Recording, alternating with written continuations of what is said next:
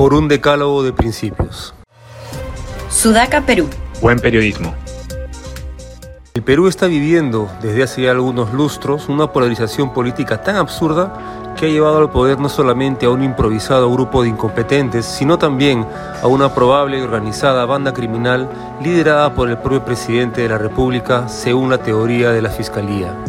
Es pues momento de dar un paso atrás, salir de este bosque húmedo, sinuoso y oscuro y hacer una auténtica autocrítica de lo que estamos haciendo y hacia dónde nos está llevando.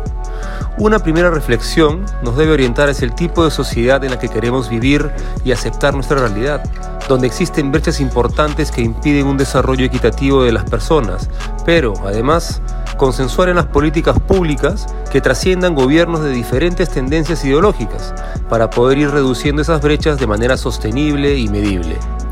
Sin embargo, para poder llegar a ese momento cumbre, casi utópico,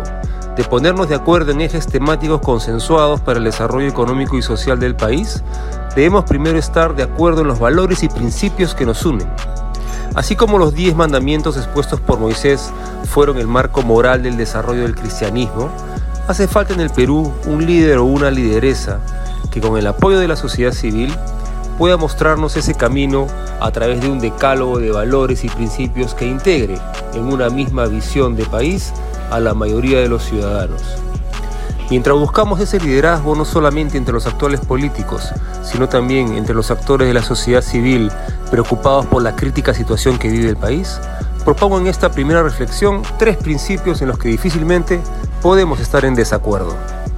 Un primer principio fundamental es el respeto al prójimo, a sus sueños, a su libertad de escoger su camino, a sus creencias, a sus amores, sin discriminación de ningún tipo.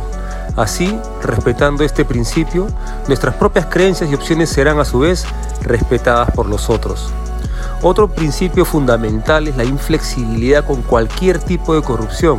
lo cual lamentablemente en nuestro país se puede ver como un imposible, pero esa es la visión a comprometerse. Para poder caminar hacia una sociedad donde no exista o sea mínima la corrupción,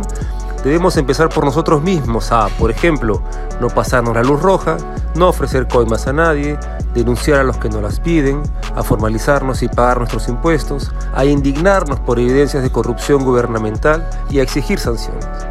Un tercer principio es la solidaridad y empatía con aquellos compatriotas que requieren más ayuda para que puedan cumplir sus sueños. Para ello, y dentro de una economía social de mercado, se requiere que los emprendimientos privados exitosos vean más allá de sus justas ganancias y puedan invertir en el desarrollo de su comunidad a través, por ejemplo, de obras por impuestos u obras sociales, donde una empresa podría financiar una olla común.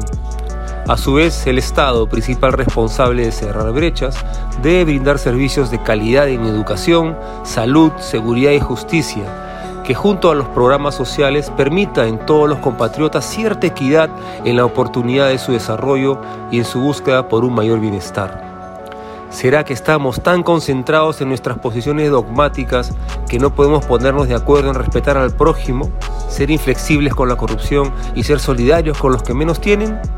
Los peruanos estamos cansados de las posiciones extremas y de las pugnas constantes ahora que nos enfrentamos no solamente a una crisis económica y a la endémica deficiencia de los servicios del Estado, sino además a una posible banda criminal en el gobierno,